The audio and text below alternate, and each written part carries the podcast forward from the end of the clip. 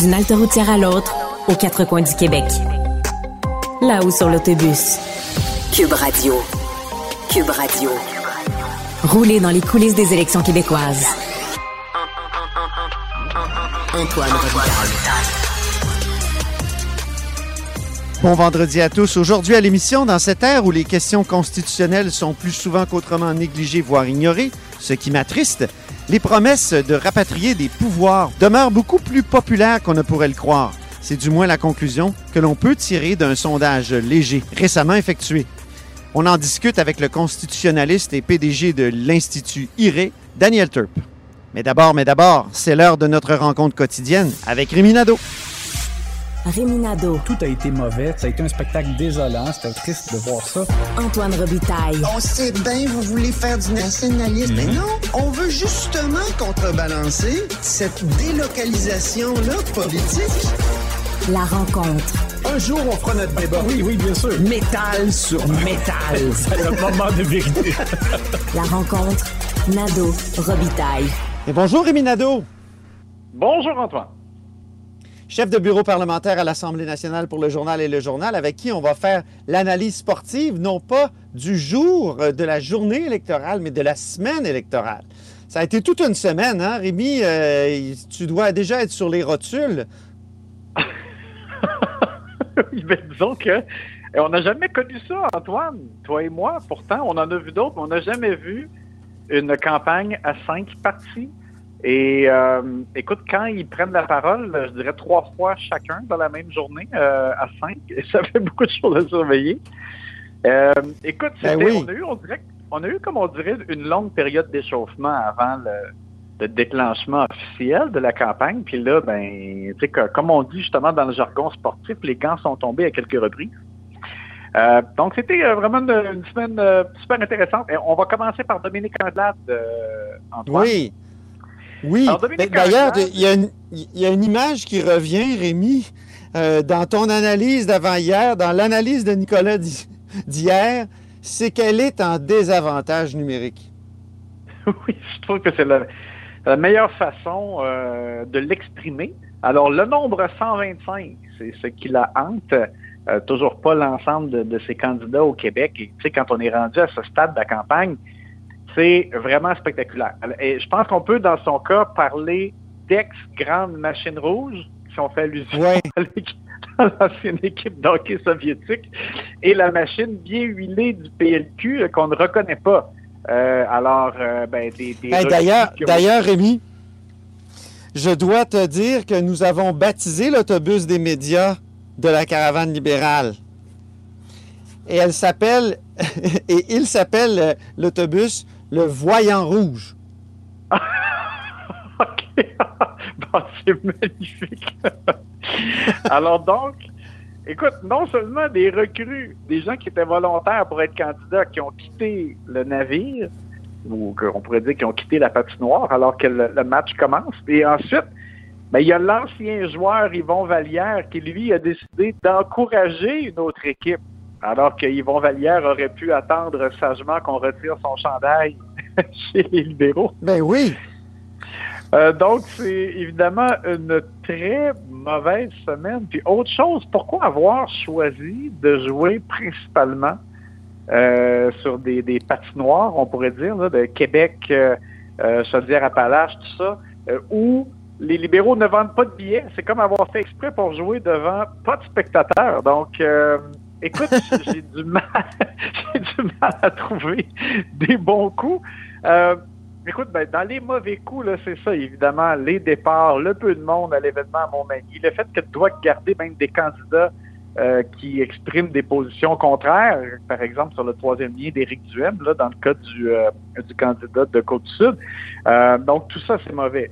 Euh, je dirais le seul bon coup, on dirait, de Dominique Anglade, c'est qu'elle paraît pas trop affectée, je dirais, par toute cette cascade euh, d'écueil euh, durant la semaine. Euh, donc, euh, je, je pense qu'elle semble montrer pour l'instant du courage. mais on dirait- malgré tout. qu'elle est dans le déni. Euh, tu sais, quand, quand ton, ta seule activité dans la semaine qui a été un succès, c'est une promenade au carrefour de l'Estrie, a été un grand baume, c'est qu'il y a un problème, là. Ben, en effet, c'est ça, c'est clair. Et puis, à un moment donné, ben, je dis, c'est beau parler de son énergie, mais la, la, je dirais que la, la réserve de Gatorade risque de, de s'épuiser. Parlons de Gabriel Nadeau-Dubois maintenant, qui est, selon toi, le joueur hors l'aile. Qu'est-ce que tu veux dire? c'est parce que on dit comme s'il jouait pas de son côté naturel. Donc, c'est un ailier gauche, hein, bien entendu, avec Québec solidaire. Et, euh, et là, euh, cette semaine, on a vu vraiment, comme on dirait, s'opérer sous nos yeux le, le, repositionnement un peu plus près du centre. On dirait le fait que euh, QS semble courtiser davantage les jeunes familles. la proposition, donc, de suspendre la TVQ sur les biens essentiels, mais on en a parlé, le fait de rentrer là-dedans les repas au restaurant, tous les vêtements. Donc, c'est particulier. Et j'inclus là-dedans aussi le fait que euh, bon, le, le, leur plan euh, super ambitieux là, de réduction de GES de 55% euh, sera présenté dimanche. Euh, mais M. Nadeau-Dubois a envoyé quelques reprises le signal que, bon, par exemple, on ne touchera pas aux véhicules pour les, les, grandes familles ni pour les ceux qui en ont besoin pour travailler. On touchera pas aux véhicules récréatifs comme les motoneiges, les motomarines. on dirait que ce sera pas si contraignant. Euh, pour euh, dans le cadre de l'entrevue que j'avais fait avec lui pour l'augmentation d'impôts. D'habitude, tu sais que QS augmente dans leur proposition l'impôt des plus riches. Avant, ils parlaient des 100 000 et plus. Là, c'est pas encore dévoilé, mais il y a vraiment, il semble avoir mis les freins. On dirait qu'on va monter ça, les plus riches, ça sera vraiment plus. Donc, on voit comme un changement qui s'opère. je dirais donc un joueur talentueux, Gabriel Nadeau-Dubois, une bonne ailier, mais là qui semble un peu jouer donc de son côté moins naturel. On verra euh, au fil de la campagne. Le bon coup, je trouve que lui, c'est son lancement de campagne euh, dès le départ, dès dimanche. Moi, je trouvais qu'il avait bien exprimé les raisons pour lesquelles, euh, selon lui, QS devrait être l'alternative à la CAQ. Et moi, dimanche, je rejoins la caravane Orange. Alors, euh, je vais pouvoir te donner euh, des infos de première main sur cette euh, campagne de Québec solidaire. Parlons maintenant de Paul Saint-Pierre Plamondon, PSPP comme on l'appelle, vous savez, qui est chef du Parti québécois. Je dis ça un peu à la blague, mais c'est vrai qu'il est peu connu. Il y a, donc, il est seul en échappé, selon toi.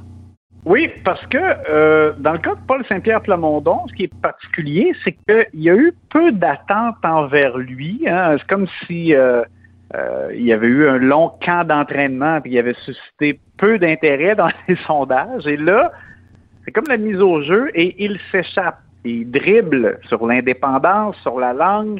C'est comme s'il n'y avait pas d'adversaire qui cherchait à lui enlever la rondelle, tu comprends? Donc, lui, sourire aux lèvres, euh, semble se, réjouir de l'aisance avec euh, laquelle il traverse euh, la patinoire, si on peut ainsi dire, parce que c'est comme si il. Et Rémi est-il sur la même glace que les autres? Ben, c'est ce que j'allais dire. C'est que c'est comme si il se surprend peut-être un peu justement aussi qu'il n'y ait pas à subir de contact. Personne vient de mettre en échec. Personne, personne, on dirait, ne s'intéresse à ces questions-là. Donc, il y a beaucoup d'espace, mais là, est-ce que les gens regardent dans cette direction? C'est ça le problème aussi, parce que on a l'impression que les gens, même avant le début de la campagne, avaient commencé à regarder d'autres rivalités entre des partis. Et le problème de PSPP, c'est que est-ce que vraiment euh, le fait qu'il connaît un bon début de campagne, est-ce que ça émoustille les gens ou pas? C'est ça qui est difficile à savoir. Je te dirais, le bon coup c'est la question des, chèques envoyés aux gens, euh, des chèques donc plus ciblés pour lutter contre l'inflation, plus d'argent pour ceux qui gagnent moins et un plafond qui est fixé à 80 000. Donc, c'est vraiment plus ciblé que, par exemple, ce que la CAC euh, propose ou les partis qui proposent des baisses d'impôts. Euh, le mauvais coup, je te dirais, par contre, le plan de réduction des GES qui a été présenté sans contrainte aucune, je te dirais, pour, les Québécois, euh, pour les consommateurs, euh, sais, sur le fait de forcer les constructeurs à vendre plus de véhicules électriques. Hmm, j'ai trouvé que c'était que ça manquait un peu de réalisme. Je suis pas sûr qu'on peut atteindre des objectifs euh, aussi ambitieux de cette façon. Éric Duhem, maintenant, j'ai remarqué que tu reprenais le, le, surnom de Dale Hunter, l'ancien joueur des Nordiques, la petite peste. Oui, c'est ça. Il faut pas le voir évidemment de façon trop péjorative parce que au hockey, des fois, on parle de petites pestes. Ce sont des joueurs talentueux. On pense à Brad Marchand aussi, par exemple, avec les Bruins de Boston. Euh, mais ça veut dire que c'est quelqu'un qui est un peu comme un agitateur. C'est ça qui, s'est passé, je trouve, dans le cas d'Éric Duhem. Euh, il a été regardé de haut pendant longtemps. Euh, là, fait mouche avec son thème de la liberté, fait parler de lui beaucoup. Euh, dans les allusions sportives aussi, je remarque que c'est particulier, hein, son, son insistance à, présenter ses entraînements physiques dans des vidéos avec d'autres athlètes. Mais en tout cas, il a, il a joué avec, je dirais, hargne dans un espace qui n'est pas occupé par les autres parties. Il, va là où les autres ne sont pas. Euh, profite d'une foule bruyante, hein, ses supporters qui sont euh, très bruyants et qui en, en redemandent. maintenant, la question, c'est bon, c'est certains de ses partisans qui peuvent intimider des adversaires. Euh, on questionne ses tactiques.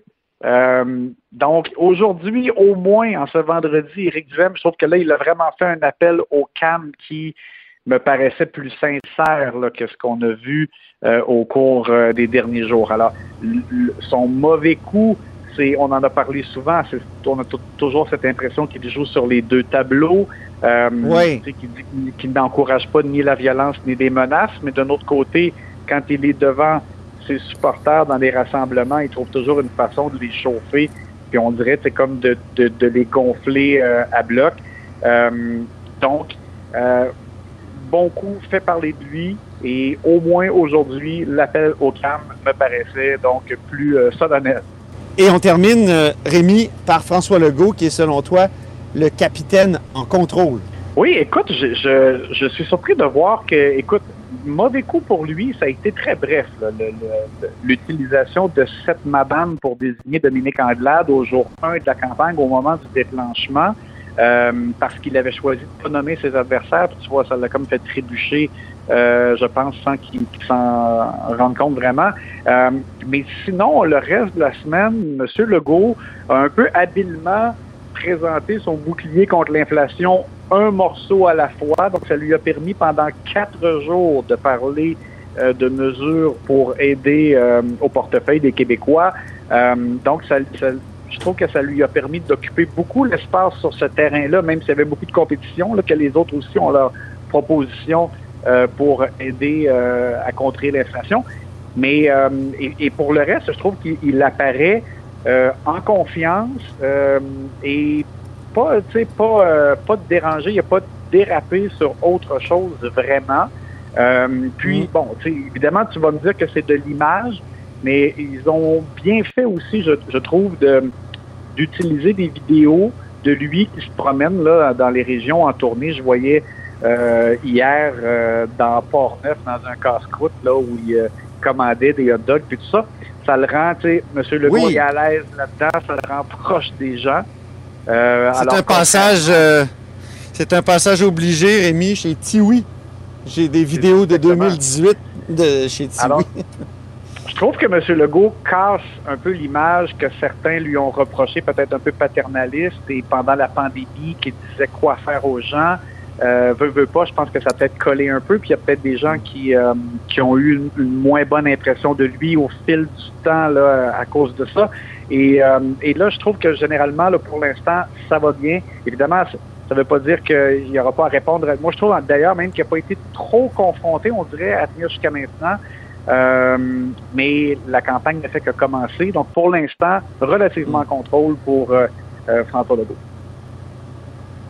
Merci beaucoup, Rémi. On se reparle mardi prochain. Puis je dis aussi un merci à Joanie Henry qui a dû s'organiser avec un son moyen parce que moi, je suis habituellement en Abitibi au lac Simon puis l'Internet euh, haute vitesse partout au Québec. C'est une belle promesse, mais qui est peut-être pas complètement remplie.